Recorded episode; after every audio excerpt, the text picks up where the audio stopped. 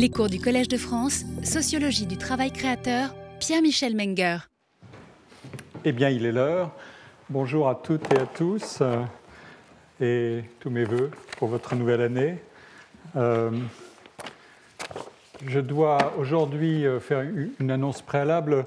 Le cours est, prévu pour se dérouler de 10h à 12h tous les vendredis jusqu'au 3 mars. Mais en raison des vœux de l'administrateur qui ont lieu dans le foyer, on m'a demandé de, raccourcir le cours exceptionnellement cette fois pour l'achever à 11h20. Donc vous êtes d'ailleurs euh, cordialement invité à assister aux vœux de l'administrateur si vous le souhaitez.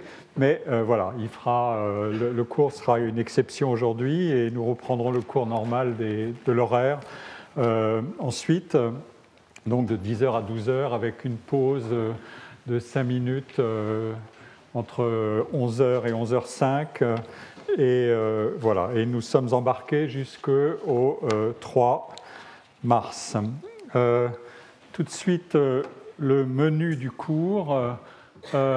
cette année, voilà les, les, grands chapitres du cours qui se déroulent sur ces, cette séance de deux heures. cette première séance sera dédiée à une introduction euh, générale que j'espère achever à temps.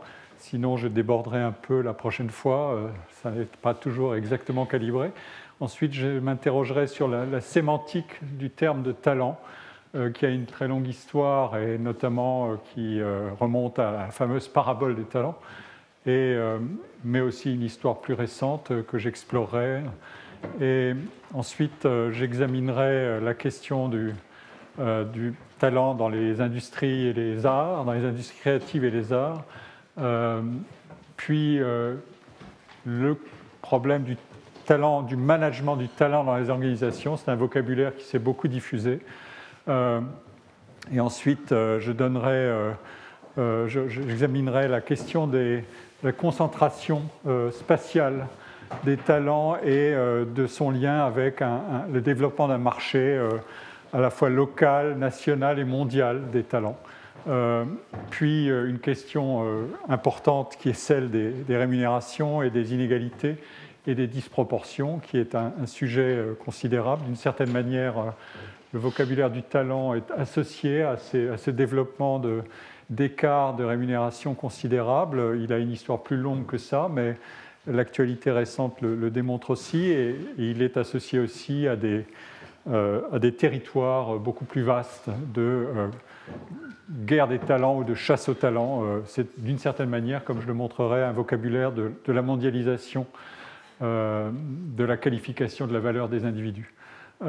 et puis, je terminerai ce cours cette année sur des questions de modèles d'analyse. Qu'est-ce que disent les sciences sociales sur ces questions de talent?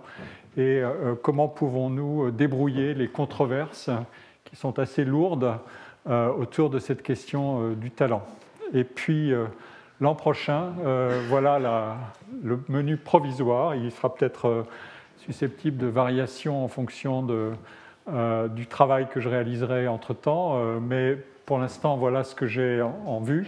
une introduction qui fera à la fois un, bilan rapide de ce qui a été acquis lors de la première année, puis ensuite j'examinerai une, fameuse question euh, qui est euh, qu'est-ce que c'est, comment analyser la, réussite ou la performance dans certains secteurs, par exemple les sports, qui ont donné lieu à une controverse considérable? Est-ce qu'il suffit de faire 10 000 heures d'entraînement pour arriver à, une performance remarquable, ou bien est-ce que c'est une combinaison de caractéristiques dans lesquelles l'effort ne joue pas un rôle absolu, mais très relatif, et l'interaction des facteurs est beaucoup plus compliquée? euh, ça a donné lieu à des, disputes et des controverses, notamment en psychologie, euh, qui sont assez fascinantes à étudier, et j'y reviendrai. Puis ensuite, euh, j'examinerai le problème de... Le talent est un vocabulaire qui a un fort coefficient, comme je vais le montrer maintenant dans l'introduction tout de suite, mais un fort coefficient d'individualisation, et néanmoins, il ne se sépare pas évidemment d'un ancrage dans, le monde des équipes et des collectifs. Mais comment? Voilà une, énigme aussi à résoudre. Ensuite, euh, j'en viendrai à, des problèmes de euh, relation entre formation et emploi sur le marché du travail. le talent est un vocabulaire qui sert en partie à découpler la question de l'employabilité de celle de la formation initiale de bien des manières. J'en indiquerai quelques linéaments, quelques linéaments pardon, ce matin, mais j'y reviendrai plus en détail euh, dans cette séance euh, numéro 4 de l'an prochain. Puis j'examinerai une, question euh, très importante qui est celle des, migrations, mais du côté des hautes qualifications et du brain drain, tant des étudiants que des travailleurs. Ce point-là sera d'ailleurs en partie abordé aussi par un exposé qui aura lieu lors du colloque qui, conclura la première année de cours euh, et qui se tiendra le 12 mai prochain. Vous aurez une, information détaillée sur le site du cours, le site du collège et à la rubrique de mon cours. Vous aurez cette information bientôt, mais un des exposés sera consacré à ces questions du talent, un autre euh, enfin, je ne vais pas dérouler le menu tout de suite, mais voilà. Et puis, euh, euh, j'en viendrai à un problème qui est lancinant à la fois en sciences sociales, en philosophie sociale et politique, et pour la conduite des démocraties, tout simplement, c'est la question de la méritocratie. une des définitions classiques du mérite, euh, c'est euh, IQ plus effort, euh, comme disait l'inventeur de la notion de méritocratie, qui est Michael Young. Et ce point-là, évidemment, a donné lieu à, quantité de débats. Qu'est-ce qui est sous le contrôle des individus? Qu'est-ce qui n'est pas sous le contrôle des individus? Et qu'est-ce qui est de la responsabilité d'une socialisation des facteurs et d'une correction des facteurs? Voilà des questions extrêmement importantes. et on peut peut-être les renouveler à travers euh, euh, le cycle d'investigation que je propose, et en tout cas c'est un de mes objectifs. Et puis je conclurai euh, en proposant un modèle analytique au bout du parcours que j'espère convaincant. Voilà. comme toujours, le pacte du cours, c'est que je parle et hélas, je ne pratique pas l'interaction parce qu'elle est trop complexe à manier dans le temps que, j'ai pour faire ce cours, mais euh, si vous voulez, vous pouvez m'écrire euh, à l'adresse euh, collège-de-france.fr, enfin l'adresse est sur le site, et je vous répondrai dans la mesure de, mes moyens et de mon temps, et certainement encore plus volontiers à la fin du, cycle de cours de cette année. Voilà. En tout cas, ce n'est pas par, par, euh, euh, renoncement au goût de l'interaction que je, ne vous donnerai pas la parole à la fin du cours, mais pour simplement des problèmes de gestion du, temps euh, et, de la parole. Alors allons-y. commençons.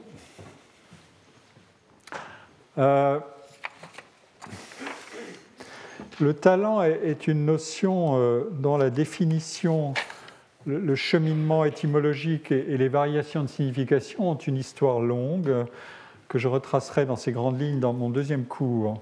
Je voudrais d'abord distinguer d'un côté euh, l'usage de la notion qui s'est répandu euh, très, très massivement dans les entreprises et dans les organisations depuis une quinzaine d'années, et de l'autre l'usage beaucoup plus ancien de la notion de talent pour qualifier euh, des performances remarquables et leurs auteurs dans des secteurs organisés de longue date pour manier l'imputation du talent. euh, et pour déployer tout un appareillage destiné à, détecter, à développer, comme on dit, à rémunérer et à célébrer le talent.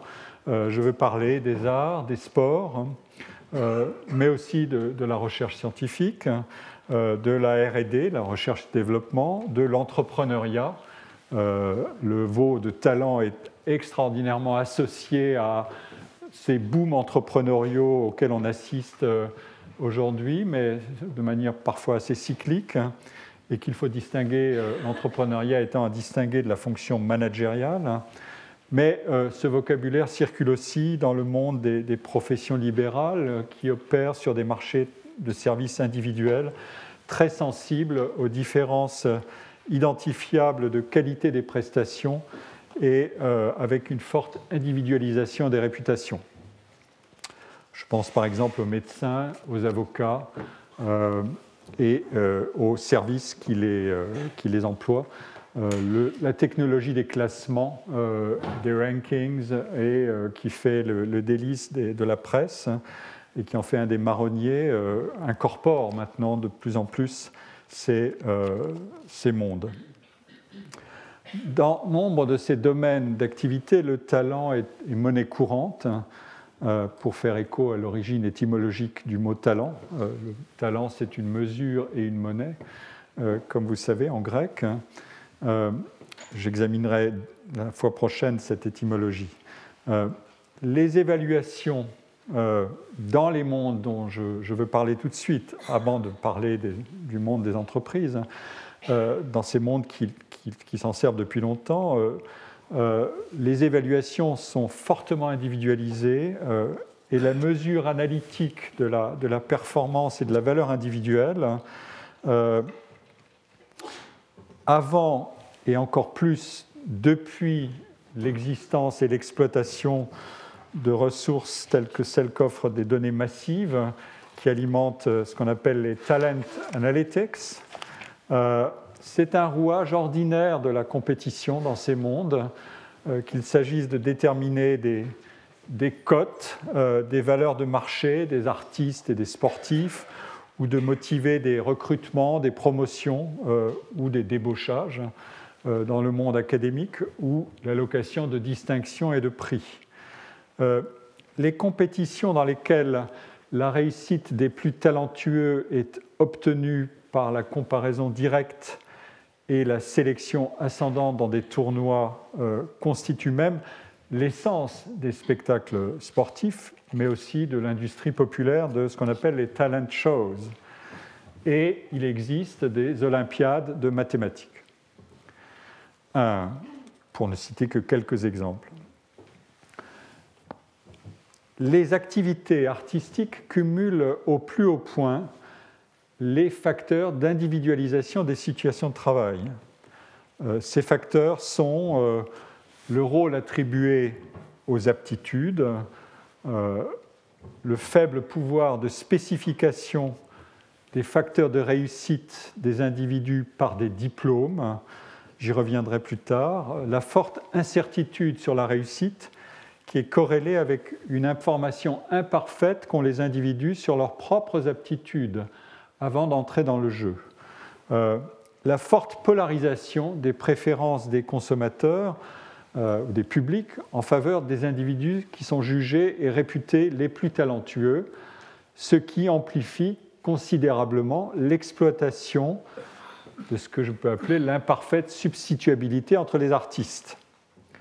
Euh, ces métiers ont aussi une autre caractéristique qu'il faut souligner, c'est celle d'être exercés fréquemment en indépendant ou en quasi-indépendant.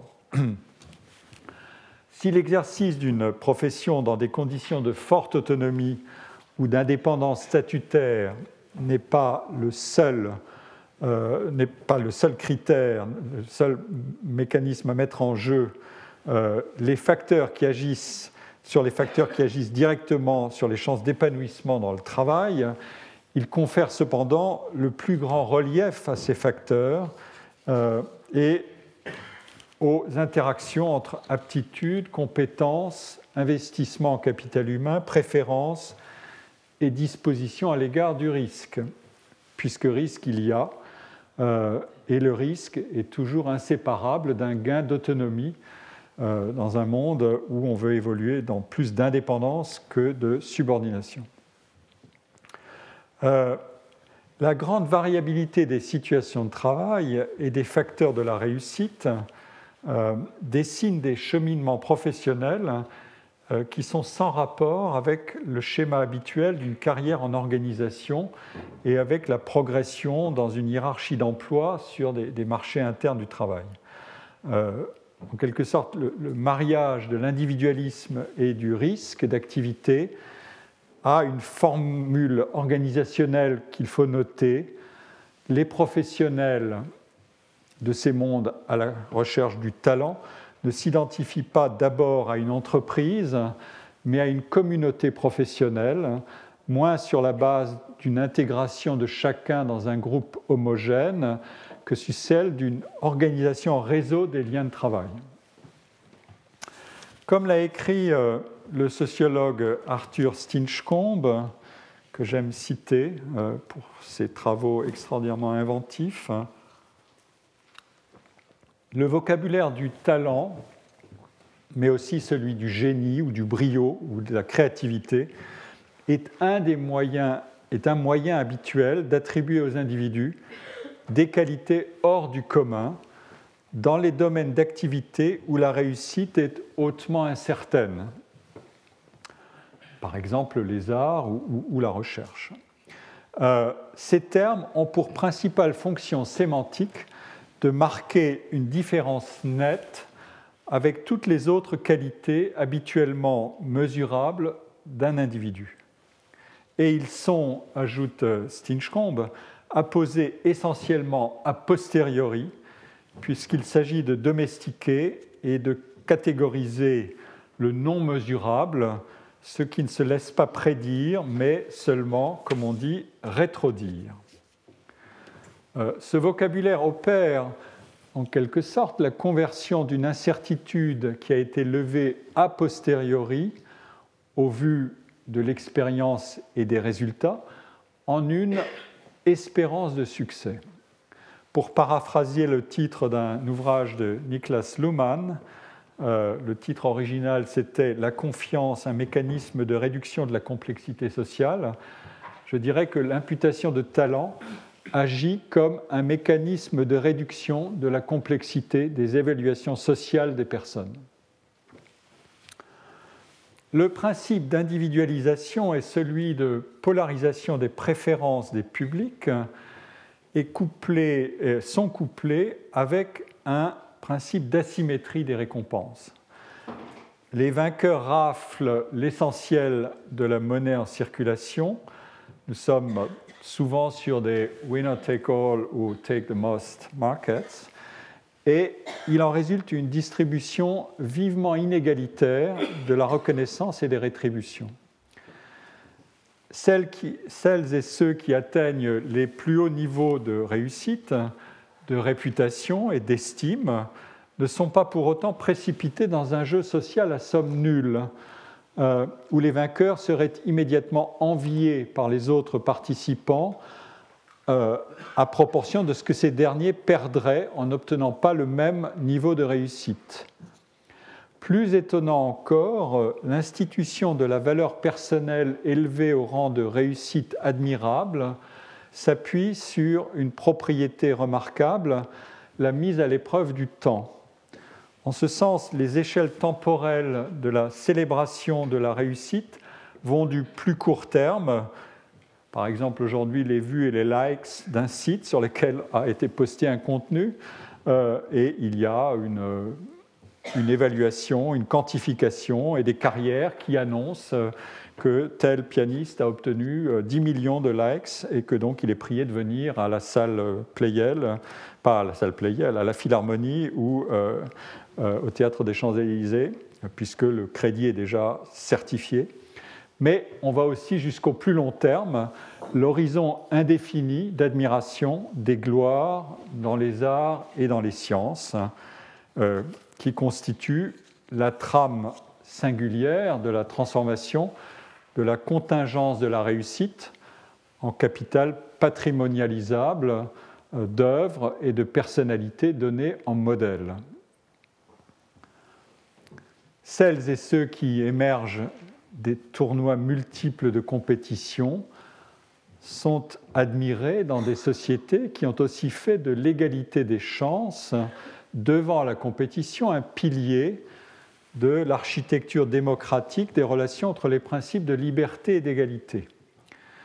Des pionniers de la pensée socialiste au début du XIXe siècle, tels que Claude-Henri de Saint-Simon, ont ainsi placé le savant, l'artiste et aussi l'industriel entrepreneur au sommet d'une hiérarchie sociale nouvelle, selon le principe, en tout cas qu'il espérait, selon le principe que les membres des professions les plus irremplaçables ou plus précisément les professions dans, lesquelles les êtres sont le moins substituables les uns aux autres, sont une élite légitime par opposition à ces métiers et euh, conditions qui s'arrogent la puissance alors que leurs membres sont rigoureusement substituables. Je vous laisse méditer sur la liste de ces professions. Euh, euh, Saint-Simon cite les bureaucrates, les militaires et les prêtres.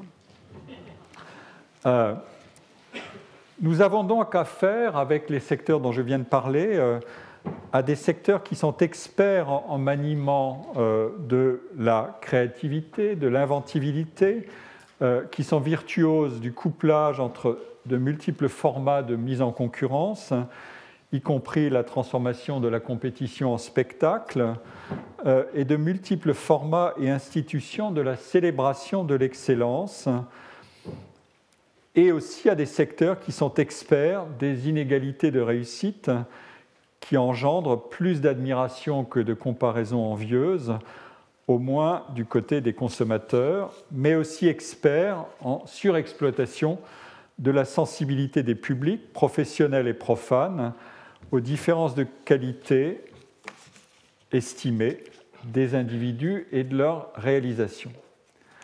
Est-ce que toutes ces caractéristiques sont les vecteurs idéaux de la diffusion de la notion de talent vers le monde général du travail?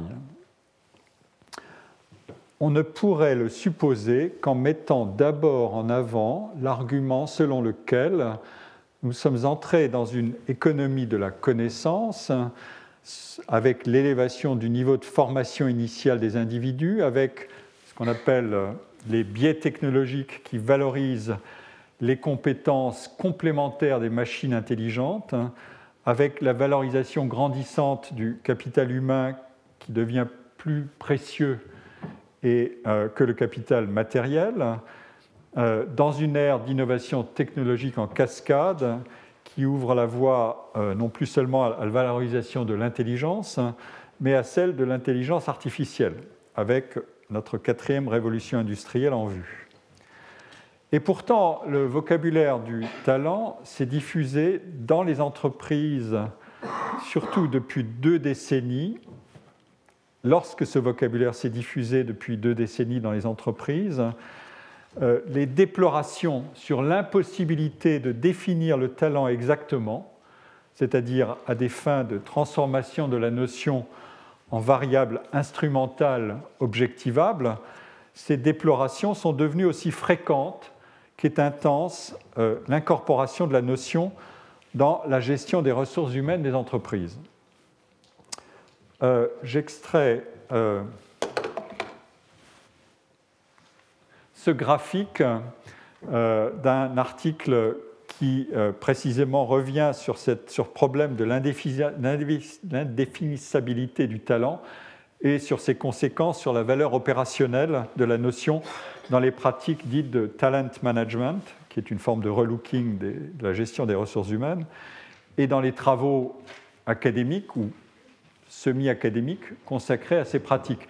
Euh, vous avez ici des courbes euh, qui distingue, c'est difficile à lire, euh, mais euh, ici, tout en bas, ce sont des peer review avec des journaux scientifiques avec peer review, ce qui est une distinction importante à faire parce qu'il existe maintenant beaucoup de journaux scientifiques euh, qui cherchent des, reviewers et qui ne sont pas très peer-reviewed. Euh, bon, c'est le marché des citations et de la publication dans la carrière qui a déclenché ce genre de boucle causale. Euh, mais ici, avec des mots-clés, est-ce que le mot talent apparaît dans ces articles peer-reviewed? Ensuite, est-ce que le mot apparaît dans les abstracts? On est entre 90 et 2013. Donc vous voyez, la courbe monte un peu euh, dans la source qui est consultée, qui est la, euh, database, c'est la Business Source euh, Premier. c'est une, source possible, j'ai emprunté ce graphique, mais je vous en présenterai d'autres à partir d'une compilation qu'on est en train de faire avec, avec Pierre Verschuren, l'assistant à, à, la chaire que j'occupe. et puis vient ensuite le texte, est-ce que le mot talent apparaît dans le texte de ces articles euh, scientifiques? Vous voyez qu'il y a un décollage euh, entre 2000 et 2013, entre 2005 et 2013 notamment. Et puis ici, c'est dans l'ensemble des publications de cette source, de cette base de données. et quand on va regarder le contenu de l'ensemble des publications, qu'elles soient peer-reviewed ou pas, vous voyez que le mot a connu une diffusion considérable. Il y a un écart évidemment entre son succès académique, qui tient au problème précisément de la définition euh, instable du mot, mais il y a un succès incontestable euh, qui s'est vu euh, dans l'océan des publications qui concernent les entreprises ou, ou, autre chose que les entreprises, un succès de ce mot de talent. Voilà un indice possible, mais j'en fournirai d'autres euh, plus tard. Euh, en tout cas, la, situation de perplexité à l'égard de la sémantique du talent euh, n'est guère différente non plus ni dans la gestion des organisations publiques ou de non-profit, comme on dit ailleurs. il y a beaucoup de, de publications maintenant qui appliquent le mot de talent, par exemple au renouvellement euh, de la fonction publique. Euh, quel plan pour les talents dans la fonction publique? Je pourrais en citer un certain nombre. Euh, ils sont moins nombreux que, les, publications sur les entreprises, mais néanmoins, on en trouve qui cherchent à identifier les bonnes politiques de, de, gestion des talents, de recrutement des talents, de rétention des talents. Et euh, donc, ça n'est pas le monopole simplement des, euh, entreprises, c'est une tendance qui se diffuse dans beaucoup d'organisations, euh, avec la confusion sémantique qui l'accompagne. Et cette confusion sémantique règne aussi dans les universités et dans les organisations académiques qui emploient volonté la notion pour désigner le marché concurrentiel des emplois euh, et l'attractivité des établissements et les politiques d'excellence. Euh, j'en ai parlé euh, dans un cours antérieur, mais j'y reviendrai plus tard aussi d'une autre manière.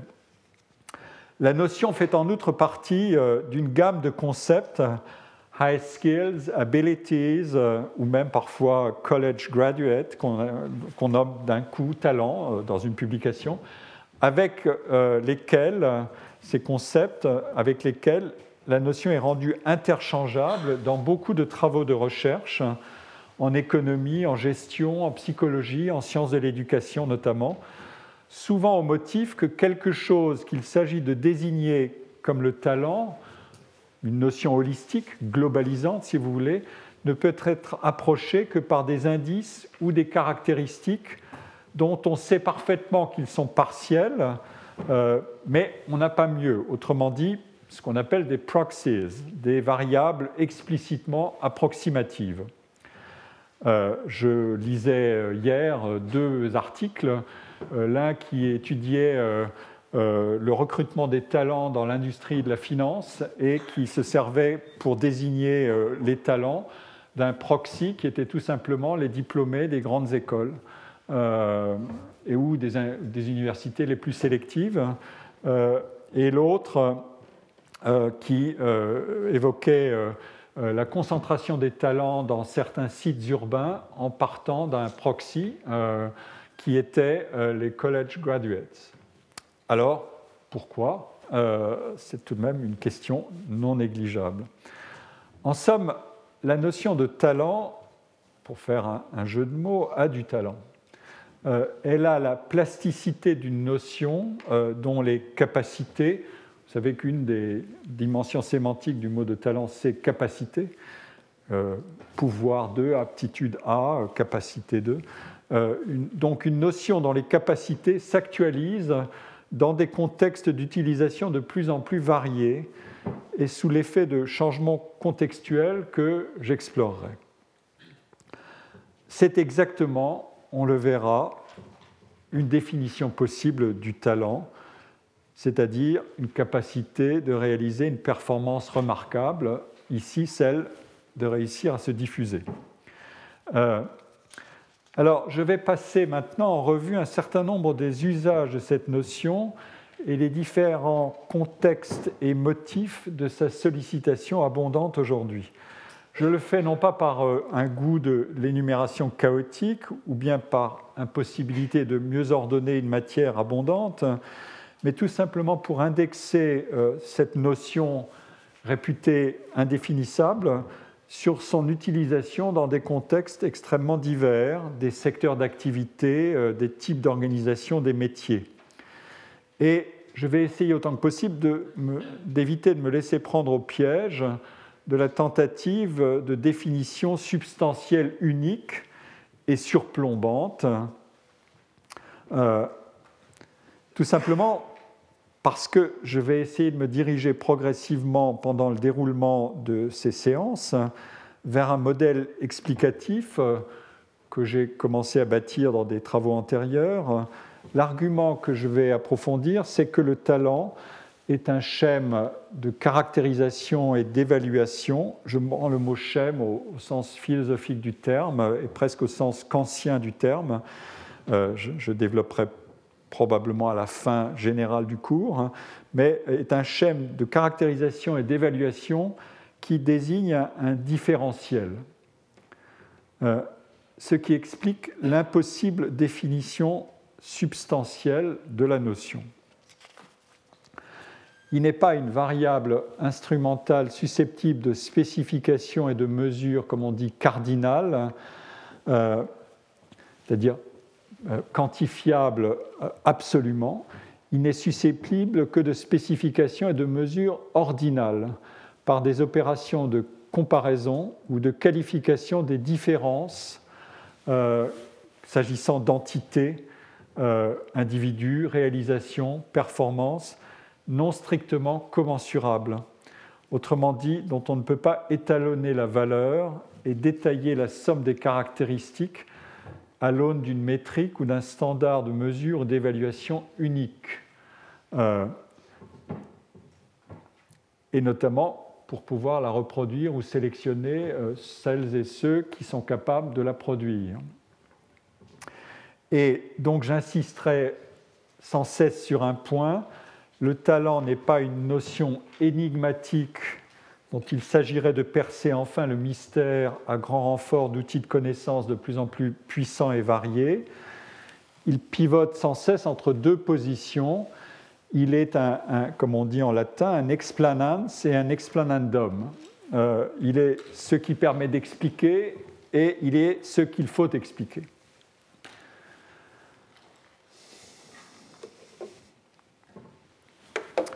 Euh, j'ai donc en vue le, phénomène suivant, comment caractériser les différences entre les individus sans pouvoir les calibrer précisément, sans pouvoir faire la somme précise de leurs multiples caractéristiques pertinentes dans les contextes concernés, alors que ces individus singuliers sont sans cesse rendus commensurables par des mécanismes de comparaison et de mise en concurrence.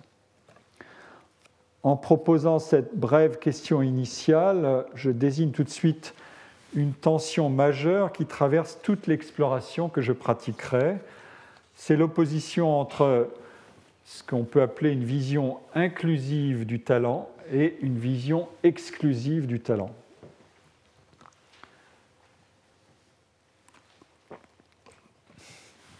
La, vision inclusive part de la différenciation multifactorielle des, euh, des, capacités des individus. La singularité de chaque individu et de ses capacités est le produit d'un processus de différenciation inépuisable. L'actualisation des potentialités de chacun est indéfinie mais inégalement possible selon cette conception. Le talent appliqué aux activités entreprises par chaque individu signifie, selon cette conception, que chaque individu doit pouvoir déployer aussi loin que possible tout ce dont il est capable. Il existe même, dans certaines théologies, euh, une injonction à devoir faire de soi-même l'usage le meilleur possible en déployant tout ce dont on est capable. Et celui qui ne le fait pas est coupable. C'est notamment l'objet de certaines prescriptions de la théologie protestante. L'incommensurabilité des personnes et de leur réalisation est axiomatique. C'est une donnée de base et toute opération de mesure est une technologie qui réduit l'information contenue dans la différenciation en quelque sorte horizontale euh, des individus et de leur réalisation, et une technologie qui contraint l'expression des différences en voulant les rendre euh, mesurables. La conception opposée, c'est euh, la conception exclusive du talent, qui hiérarchise et qui sélectionne les qualités individuelles et en détermine le prix selon un principe de rareté.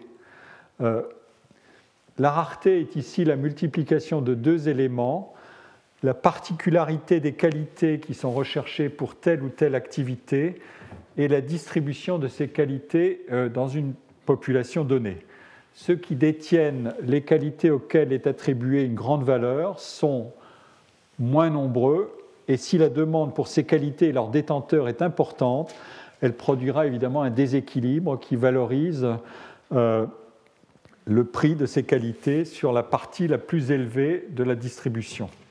Euh, par exemple, euh, aujourd'hui, les compétences en mathématiques ont un prix beaucoup plus élevé qu'auparavant, du fait de la complémentarité visible entre un certain type de travail qualifié et les technologies les plus avancées. Euh, dans des euh, travaux d'importance, ce qu'on appelle la numératie euh, a pris le pas sur la littératie. Il y a des conjonctures de cet ordre et nous sommes dans une d'entre elles. Et d'ailleurs, on voit aussi se multiplier des travaux qui cherchent à quantifier la valeur économique des mathématiques. Alors que les mathématiques étaient plutôt réputées être une science euh, souveraine et euh, qui a le culte esthétique de l'abstraction et non pas de la pesanteur économique. Mais l'évaluation et la valorisation de ces compétences en mathématiques ne consistent pas simplement à manier les résultats de tests de QI, il faut évidemment ajouter des qualités d'inventivité, d'imagination qui ne sont révélées que progressivement et valorisées par, comparaison relative. Et donc, c'est ainsi qu'on peut passer d'une définition euh, métrique, quel est votre QI, à une définition plus complexe qui débouche sur une cotation du talent mathématique. Dans cette conception exclusive qui est aussi la plus courante aujourd'hui, la notion de talent a donc une fonction d'identification sélective et de hiérarchisation.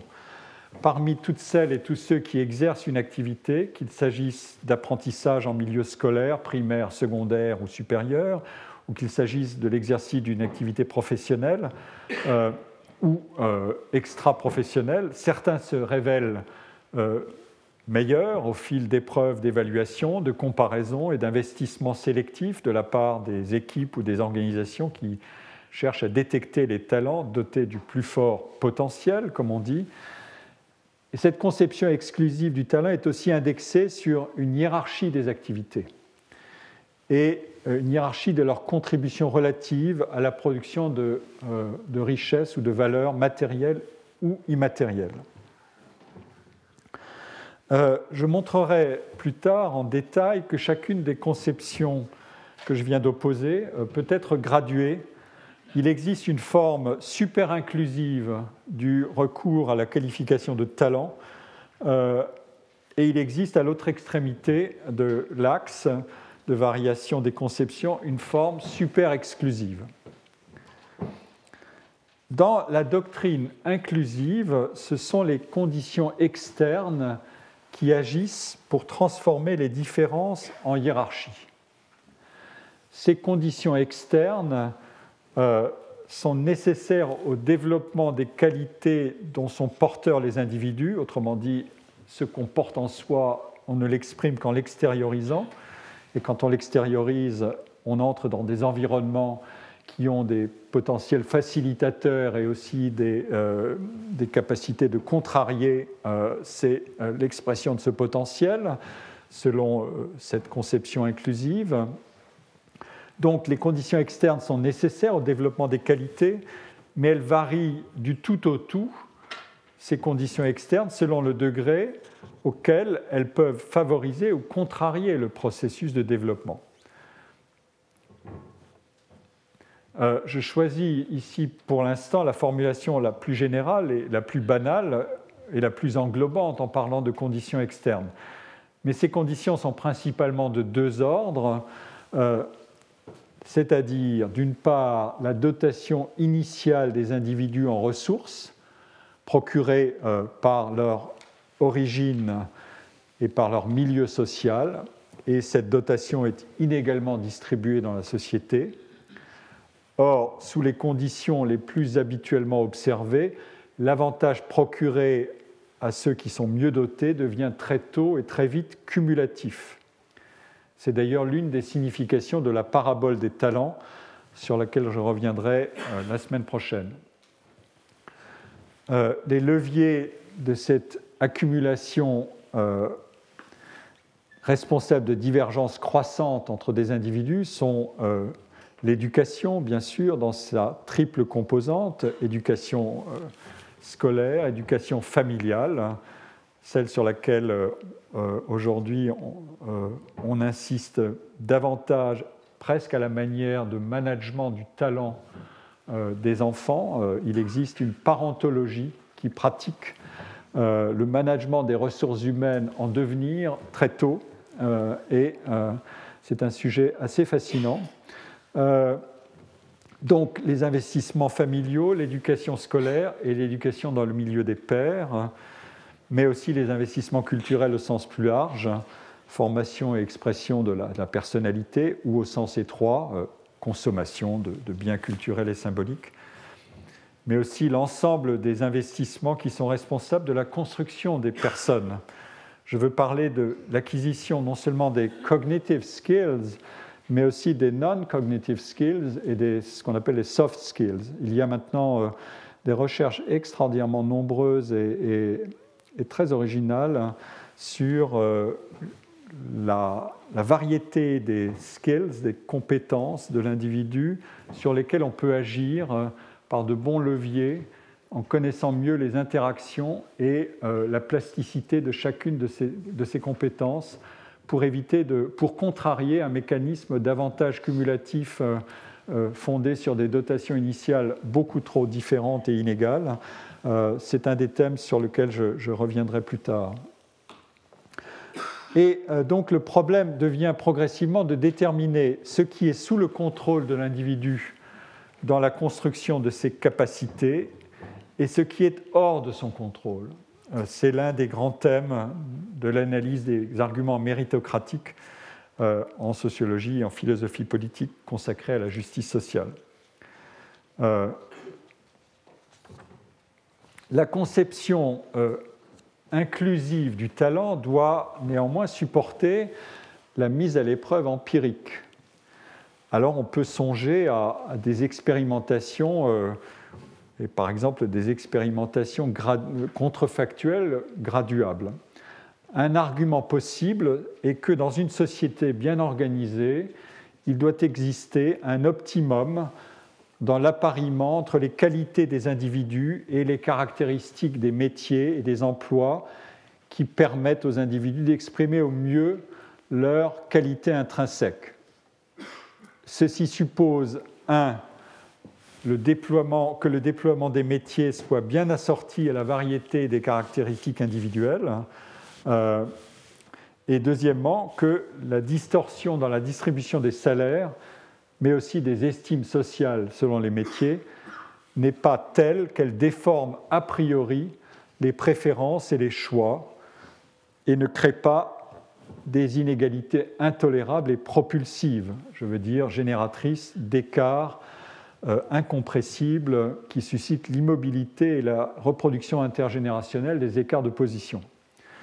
Euh, vous pouvez penser par exemple à la différence culturelle entre l'apprentissage en Allemagne et en France pour des métiers manuels ou des métiers techniques. Les statistiques françaises de Pôle emploi et d'autres organismes font régulièrement monter des, euh, données sur le, manque d'investissement dans certains types de métiers qui sont liés à une valorisation excessive de la formation abstraite ou générale, alors que, euh, par différence, on fait valoir le processus de, euh, de socialisation des individus en Allemagne qui est très différent et qui repose aussi sur une conception peut-être plus inclusive, en quelque sorte, des talents. Euh, enfin, troisième condition, le marché du travail doit offrir des opportunités suffisantes de mobilité et des moyens suffisants pour gérer les risques associés à la mobilité entre des emplois et des métiers, de sorte que ce processus d'appariement entre euh, des types d'activités et des qualités individuelles puisse se dérouler de manière tâtonnante et permettre aux individus d'incorporer progressivement les informations sur les qualités et les préférences qui sont les leurs et qui ne peuvent pas, peut-être dont ils n'ont une idée que très incomplète en s'engageant sur le marché du travail. Euh, il existe une version plus radicale de cette, de cette conception inclusive qui est aussi une critique radicale de la conception opposée et dominante, c'est-à-dire la version exclusive. Cette version radicalement inclusive postule que la division du travail doit tout simplement être abolie parce qu'elle contrarie le développement des capacités multiples dont sont porteurs les individus.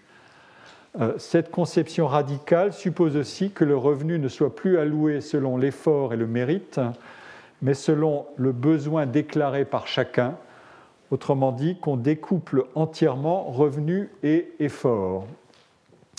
C'est la formule marxienne euh, de la révolution post-socialiste, mais on peut trouver des variantes de cette, euh, de cette, idée dans un certain nombre de doctrines, y compris dans certaines formulations euh, du revenu universel de base, ou aussi euh, dans une célébration d'une organisation communautaire et solidaire des activités et des échanges, qui en quelque sorte libérerait la possibilité d'une pleine expression, d'une expression euh, beaucoup plus développée des euh, potentialités de chacun. Alors maintenant, regardons un instant la conception exclusive et ses postulats.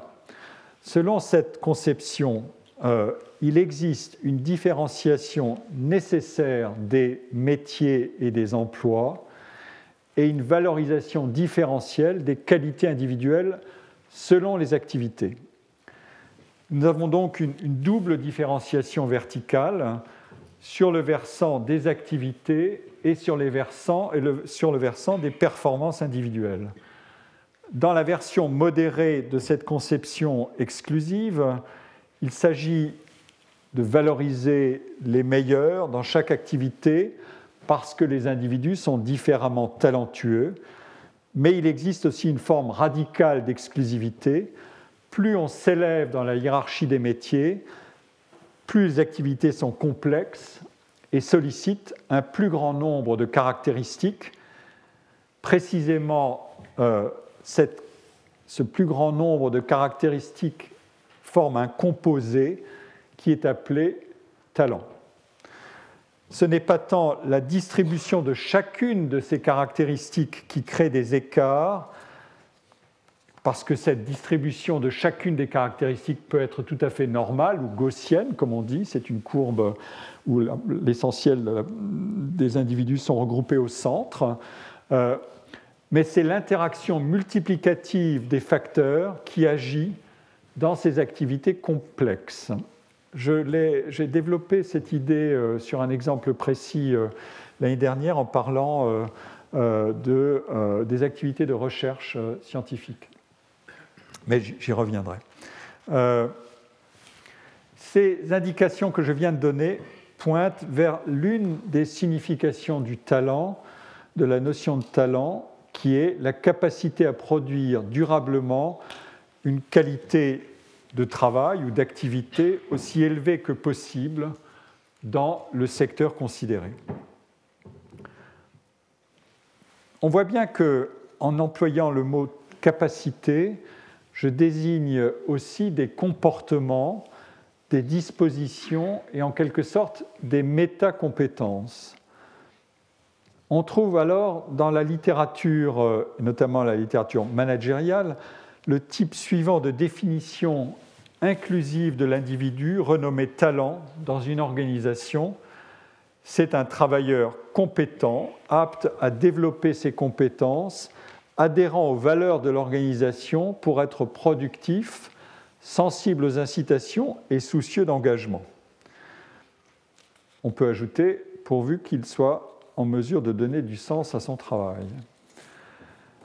Mais cette requalification des compétences en talent est en fait habituellement beaucoup plus sélective. Elle concerne des travailleurs très qualifiés ou plus sélectivement encore ce, qui s'appelle une minorité de high performers ou de high achievers dans les différents métiers et emplois de l'organisation selon un principe de quantification strictement ordinal. Euh, beaucoup de publications qui ont été produites dans le sillage de l'émergence du thème du talent euh, ont tout simplement découpé les personnels en trois couches dans les entreprises. 10% de euh, personnel talentueux, c'est-à-dire de performeurs remarquables, 70 ou 80% de personnel compétent, solide, euh, et 10% de personnel euh, qui, ne doit pas rester, qui est remplaçable. Euh, on a appelé ça la technologie du forced ranking, c'est-à-dire du classement forcé. On applique a priori une définition de la qualité qui est fondée sur ces proportions ça ne vient pas d'une mesure, ça vient d'une hypothèse ou d'une consigne.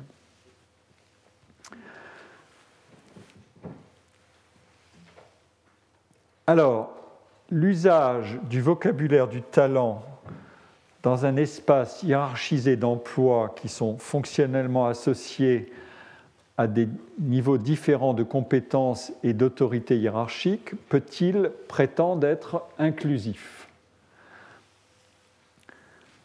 La conception inclusive est vite soupçonnée de passer pour une pure rhétorique. Autrement dit, pour nommer le personnel, le talent est un désignateur valorisant et incitatif destiné à singulariser chacun et à adresser à chacun une double injonction. Si, moyennant des dispositifs efficaces de management et d'incitation, vous découvrez de quelle capacité vous êtes détentrice ou détenteur, alors vous donnerez à la fois du sens à votre travail et vous servirez mieux votre carrière et votre organisation. Euh, ici, euh, pardon, je suis en retard d'une slide. Ici, j'ai reporté euh, des extraits d'un entretien à entreprise et carrière de Franck Bournois, qui est un, un universitaire qui est devenu actuellement euh, le directeur de l'école supérieure de commerce de Paris, euh, la troisième grande école de business française, euh, et qui a une implantation européenne maintenant. Et on l'interrogeait dans, dans, ce journal, Entreprise et carrière, sur le sens du mot talent. Et vous voyez que, avec une, dimension ironique, est-ce que ça n'est pas une notion démagogique? Et Franck Bournois euh, dit euh, assez simplement, oui, ça ne coûte rien de dire que tout le monde est talentueux. La logique, mais il l'indexe sur cette logique d'individualisation qui paraît à ce moment-là portée à son extrême. Puisque les gens sont différents, il semble qu'il ne peut plus y avoir de mesure commune possible. C'est cette idée d'incommensurabilité. Mais euh, le problème de gestion des carrières reste entier pour les DRH. On ne peut pas dire n'importe quoi si les gens sont reconnus talentueux, se pose alors la question de la manière dont on reconnaît leur talent et dont on leur permet d'évoluer euh, à partir de cette reconnaissance. C'est le thème aussi, il l'évoque, de la reconnaissance, de la rémunération au mérite, de l'individualisation des, euh, euh, des, évaluations et des, des bonus, la décomposition de la rémunération en, parts fixes et variables, et de l'inflation des récompenses. Et Franck Bournois, sans cesse, dit à la fois euh, cette notion de talent euh, désigne quelque chose, son intérêt c'est d'être pluriel, euh, c'est fondé sur l'individualisme, et dit aussi qu'il faut se réorienter vers le collectif. Autrement dit, la notion est un peu passe-partout, elle est commode, mais il ne faut pas se payer de mots, et il ne faut pas oublier que l'entreprise est un, monde collectif, et que donc on ne peut pas pousser trop loin ce genre de, raisonnement. ça résume assez bien euh, en termes simples, euh, un des dilemmes euh, de ces mondes. Comment faire coexister une individualisation qui est une demande aussi des individus aujourd'hui. on ne peut pas être fortement singularisé à l'extérieur d'un monde de travail et désingularisé à l'intérieur, sous peine de perdre son âme, et en même temps, quelles conséquences en tirer? À partir du moment où on manie des notions qui sont difficiles à spécifier, euh, qu'est-ce que ça veut dire que de les euh, transformer en levier de gestion des personnels? Euh, Et donc, on voit bien dans, dans, cet extrait que je vous cite apparaître un problème aussi qui est très évident et qui est très massif dans l'emploi du vocabulaire du talent, en augmentant le, gradient d'individualisation qui est contenu dans l'imputation de talent, on diminue d'autant la complexité de l'analyse de la performance individuelle en tant qu'elle est immergée dans un écheveau de collaboration et d'interaction horizontale et verticale. D'où le, le contre-argument qui est l'appel à la dimension collective de l'organisation, et c'est aussi un argument qu'on trouve dans beaucoup de publications, notamment américaines, qui ont essayé de debunk, comme on dit, c'est-à-dire de détruire le mythe du talent. Euh, il y a deux littératures euh, remarquablement florissantes aux États-Unis, celle qui célèbre le talent et le génie et qui dit vous avez tous le moyen de devenir et talentueux et peut-être géniaux, et celle qui le critique et le désingue intégralement. Et donc, euh, ça fait un cycle de publications euh, avec succès alterné. Mais c'est aussi euh, ancré dans une culture qui est une culture individualiste, une culture où l'individu est prié de se prendre en charge et éventuellement en prenant appui sur la communauté, mais pas beaucoup plus que la communauté le rôle de l'État aux États-Unis est beaucoup plus faible et la, socialisation des moyens de correction des écarts de, réussite et des inégalités est évidemment euh, infiniment moins grand qu'en Europe. Euh, j'avais mis ici une autre citation très longue, mais euh, d'un article qui s'appelle The Global War for Talent, qui bâtit sur le, le modèle d'un titre qui a lancé en quelque sorte la mode de l'idée de talent, je, reviendrai là-dessus plus tard, qui était The War for Talent, qui était une publication de McKinsey euh, de la fin des années 90, transformée ensuite en livre, et ici le, titre s'en inspire, euh, mais, euh, et, qui dit bien, il y a cette conception séparatrice et euh, une conception en même temps, et de l'autre côté, une conception euh, plus inclusive. Euh, c'est une des, une des croix de l'analyse du sujet.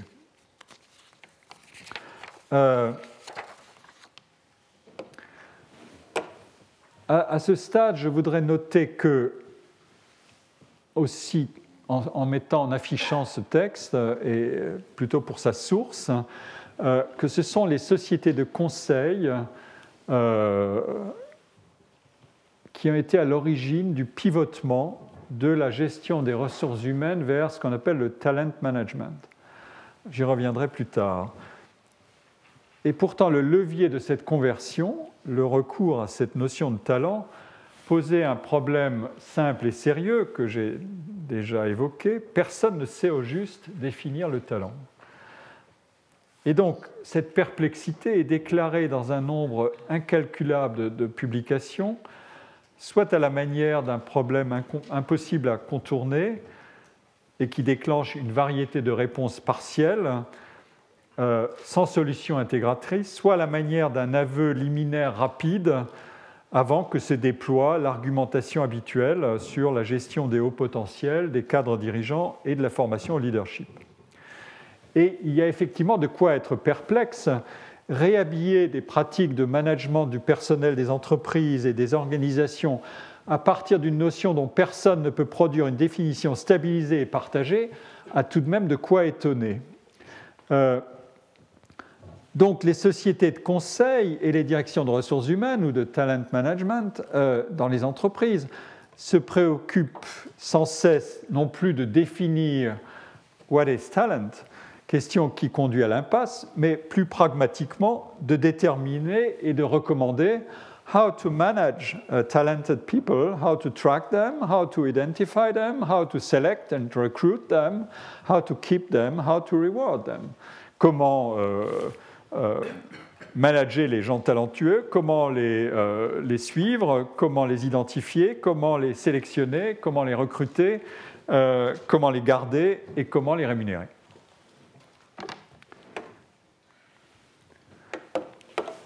J'en viens maintenant euh, à une série d'indications sur euh, les usages, les fonctions et les contextes de la diffusion de la notion de talent.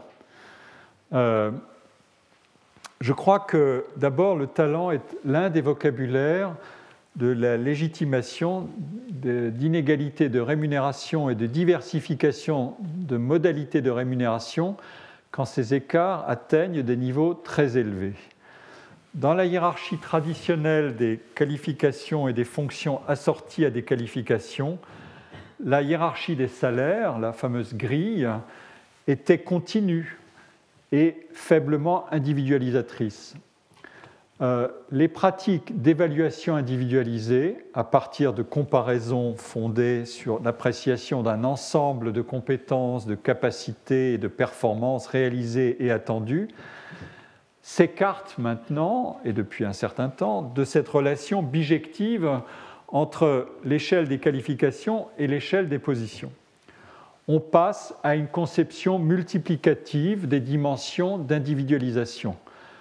La notion de talent s'applique alors directement à cette catégorie de personnel, notamment les cadres, euh, dont le niveau de rémunération résulte d'une composition complexe de facteurs responsable des performances. Et je les cite ici. Euh, on peut dire que c'est une équation qui dit en quelque sorte euh, attribut individuel générateur de la performance multiplié par les caractéristiques de la position plus ou moins stratégique dans l'organisation multiplié par la valeur de l'individu sur un marché concurrentiel des talents. Euh, je vais en donner une illustration tout à l'heure à propos de la Silicon Valley. Euh, le problème a été posé en fait depuis longtemps dans, les arts et dans les industries de divertissement, celles qu'on appelle maintenant industries créatives, et aussi, mais un peu plus récemment, dans les sports, euh, à mesure qu'ils se sont professionnalisés, mondialisés et euh, médiatisés. Et le problème se pose maintenant dans les organisations. Dans les arts, les écarts de réussite et d'allocation d'estime, d'admiration et de visibilité sont, sont, énormes et ils peuvent être, comme je l'ai dit, super durables. Euh, longévité de carrière, culte posthume, panthéonisation et muséification. La question est alors de savoir pourquoi la distribution des revenus monétaires et non monétaires, l'estime est par exemple un élément de revenu non monétaire, euh, pourquoi cette distribution est considérablement plus déformée et plus asymétrique que la distribution sous-jacente des qualités des individus qui sont à l'origine de ces réussites. Euh, autrement dit, ces individus qui en valent des centaines ou des milliers d'autres en termes de revenus ou de flux de revenus produits, à certains égards un grand artiste, comme on l'appelle, euh, vivant ou, décédé, est le cœur d'une chaîne de valeur considérable. Il peut faire vivre des milliers de gens, euh, littéralement. Donc, euh, ces individus qui en valent des centaines ou des milliers d'autres en termes de revenus ne peuvent en aucun cas dépasser les autres d'autant en termes de compétences, d'inventivité, de créativité, bref, de talent. Il y a une disproportion. Ceci a fait l'objet d'un fameux modèle d'analyse qui connaît un, regain de succès spectaculaire aujourd'hui. Euh, euh, le texte de Sherwin Rosen euh, qui s'appelle The Economics of Superstars, qui est paru en 1982 et dont je rediscuterai le contenu et la portée et aussi l'actualité euh, dans la troisième séance. il, il, pressentait le poids gigantesque de ce qu'on appelle des technologies de consommation jointe, autrement dit des technologies qui permettent à quelqu'un de servir un marché mondial à un coût de duplication nul. Quand vous mettez un contenu sur Internet, euh, il est dupliqué instantanément à un coût nul. Et donc, euh, euh, c'est une autre économie. Mais ça engendre des profits aussi d'une autre magnitude. Alors, ce problème-là de dissymétrie et de disproportion, il a, je le signale ici d'un mot, il a deux versants. L'un est classique, euh, pourquoi est-ce que les salaires, n'importe où, dans une organisation, euh, sont en général distribués plus asymétriquement que les compétences et les qualités des salariés Ça, ça s'applique partout.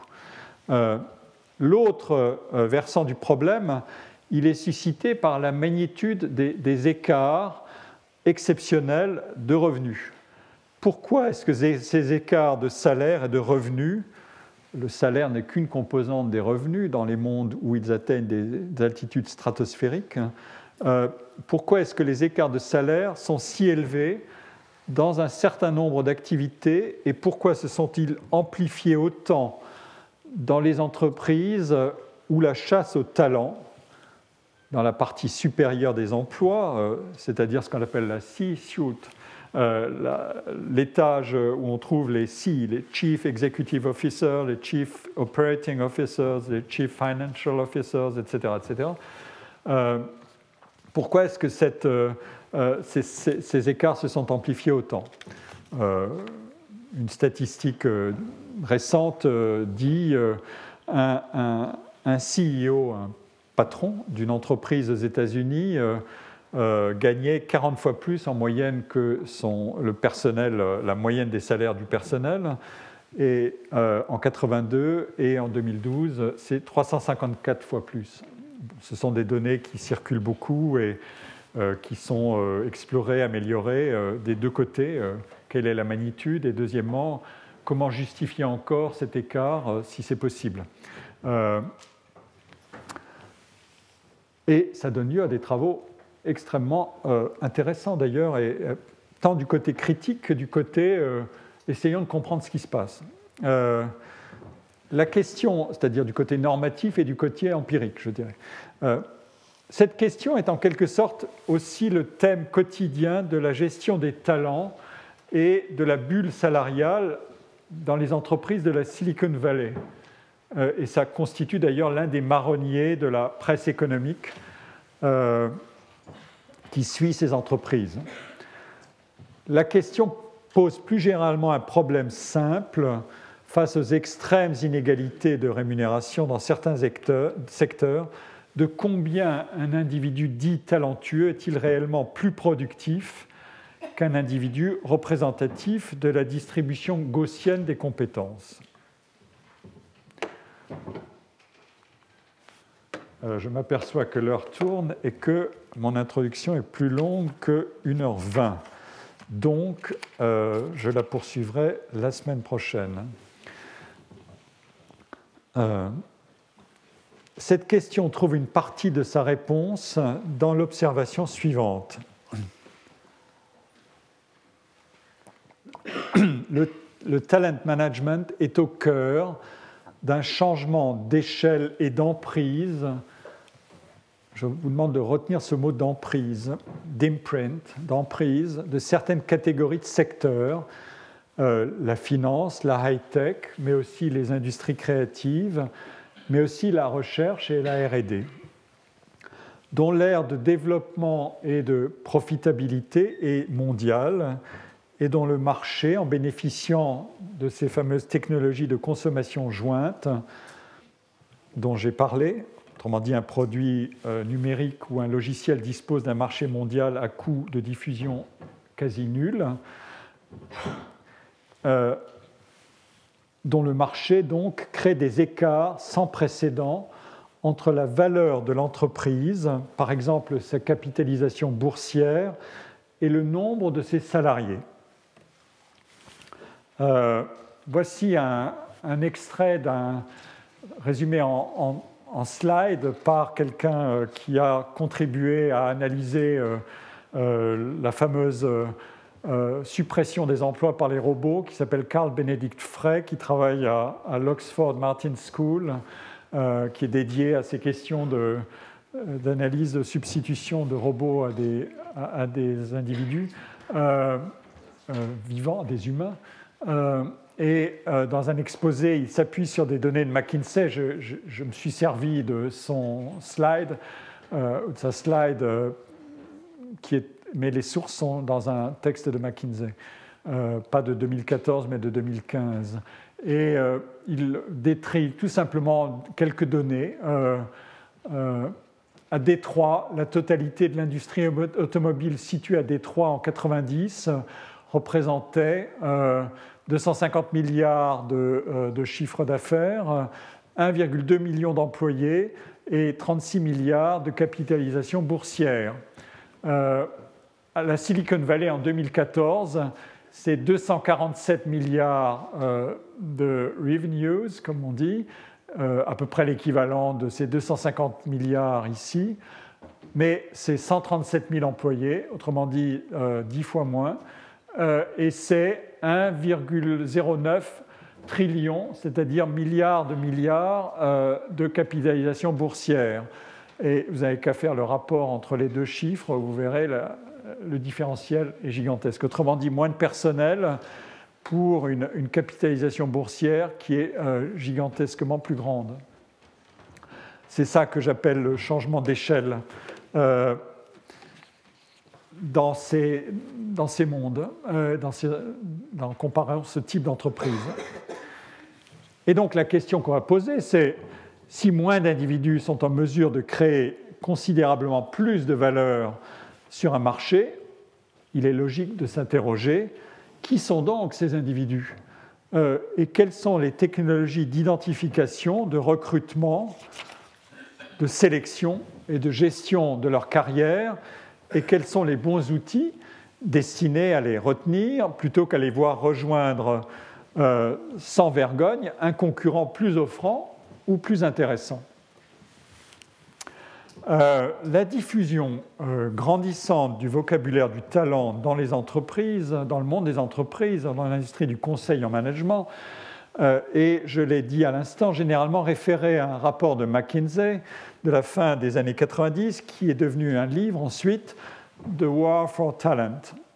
Euh, qu'est-ce que l'idée de base? C'était la suivante les entreprises euh, qui étaient en contexte de pénurie de main-d'œuvre très qualifiée, ou du moins de pénurie sur certains segments de cette main-d'œuvre, par exemple en raison de chocs technologiques, avaient pris l'habitude de débaucher chez leurs concurrents plutôt que de s'assurer de constituer, de développer un vivier interne de personnel qualifié appelé à s'élever progressivement dans la hiérarchie des fonctions et des responsabilités.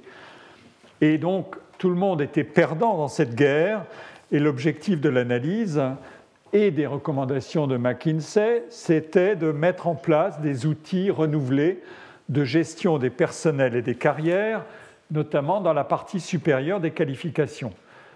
l'argument de la guerre des talents a été l'une des constantes de la description des déséquilibres du marché des emplois dans la Silicon Valley depuis euh, le milieu des années 2000, euh, avec ces trois principes, hausse des salaires en contexte de déséquilibre entre l'offre et la demande, pour certains profils, notamment euh, à formation scientifique, et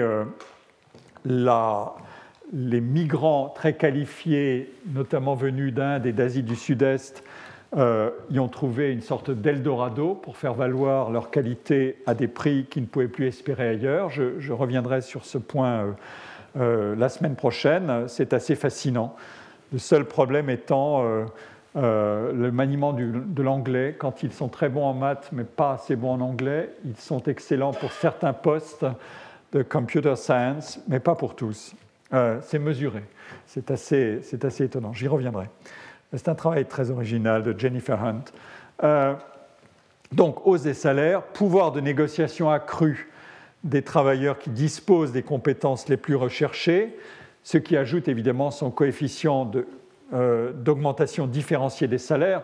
Souvenez-vous, tout à l'heure, j'ai parlé dans mes multiplications de la valeur de l'individu sur un marché externe. C'est typiquement le cas ici. Et d'autre part, euh, enfin, inflation des rémunérations des ingénieurs et des high-skilled euh, workers qui sont détenteurs d'une forte réputation dans la communauté fortement agglomérée des travailleurs high-tech et des innovateurs.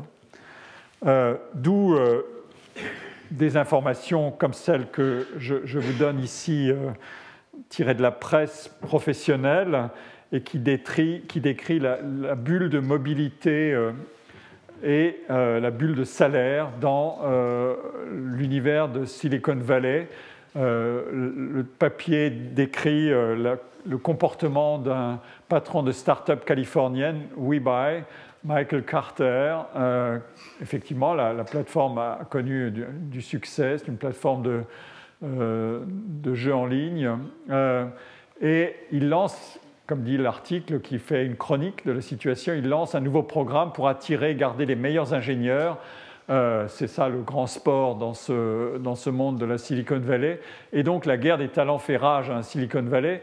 Les startups rivalisent d'ingéniosité pour attirer des informaticiens talentueux et débaucher les stars de Facebook, Google et autres géants. Pas facile de tenir la cadence, etc. Et donc la question c'est comment est-ce qu'on s'y prend? Alors euh, euh, Michael Carter, qui n'est est pas n'importe qui. Il a effectivement été l'inventeur d'un nouveau protocole euh, de langage informatique euh, et a créé sa start-up qui s'est développée. Maintenant, il faut évidemment qu'il se développe encore plus. Et où va-t-il trouver son personnel? Alors, le problème, c'est trouver un, principe de rémunération agressif. les nouveaux ingénieurs commencent avec un socle de 100 000 dollars euh, et ensuite se développent des systèmes de, euh, bonus, euh, possibilité de 10 000 dollars supplémentaires par mois selon les résultats sur les quatre années du programme, etc. et on a un plafond, mais qui peut être révisé à la hausse pour atteindre un million de dollars, etc.. Donc tout ça, ce sont de multiples leviers de différenciation, à la fois pour attirer et pour trier à l'intérieur. Et donc, euh, euh, ensuite, euh, comme c'est une petite société, la question est de savoir comment est-ce qu'il s'y prend pour attirer des gens qui vont quitter une très grosse société et euh, c'est là que l'interview euh, donne quelques formulations intéressantes. Je veux les 40 bonnes personnes pour pouvoir rivaliser avec des entreprises de 200 personnes. Autrement dit, je peux vouloir réduire le, périmètre dans lequel va travailler l'individu, mais en le valorisant davantage, puisqu'il fera la différence. Autrement dit, le même ingénieur dans une petite entreprise peut faire la différence entre un échec et un milliard de dollars, alors que dans une grande entreprise, euh, il ne fera pas vraiment une grande différence euh, chez un géant du web. Donc vous voyez, les, périmètres de l'individualisation compétitive euh, sont maniés par ces, entrepreneurs, etc. etc. Je, ne détaille pas le, mécanisme. Mais qu'est-ce que ça donne ensuite? Ça donne ceci. qui est le talent traffic. C'est-à-dire, je, je, sors ça d'un graphique de la société Top Prospect de 2012, qui était une société qui pratiquait précisément euh, qui se présentait comme a social recruiting site that gives referral bonuses to people who recommend prospective employees for companies, c'est-à-dire qui donne des bonus à des gens qui recommandent des employés euh, potentiellement recrutables par des entreprises. Autrement dit, chacun peut devenir un broker, un agent, un intermédiaire pour favoriser le débauchage et donner la bonne information qui permettra à telle société de débaucher. Et donc, cette entreprise s'est créée euh, sur cette base-là elle n'existe plus depuis, elle a été liquidée, donc ça c'est le turnover euh, et le turmoil dans le, dans le, monde de la Silicon Valley. Et donc vous voyez ici, euh, qu'est-ce que ça indique?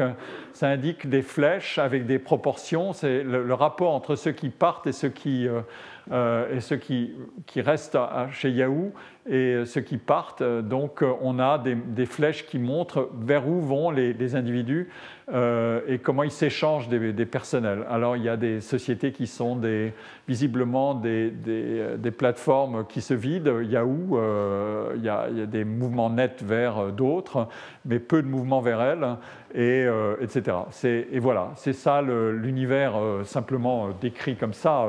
ça ne va pas beaucoup plus loin que ça, c'est un élément d'information assez, assez illustratif. Euh, la mesure doit exister ailleurs, mais je, ne l'ai pas euh, sous la main. Euh, bon,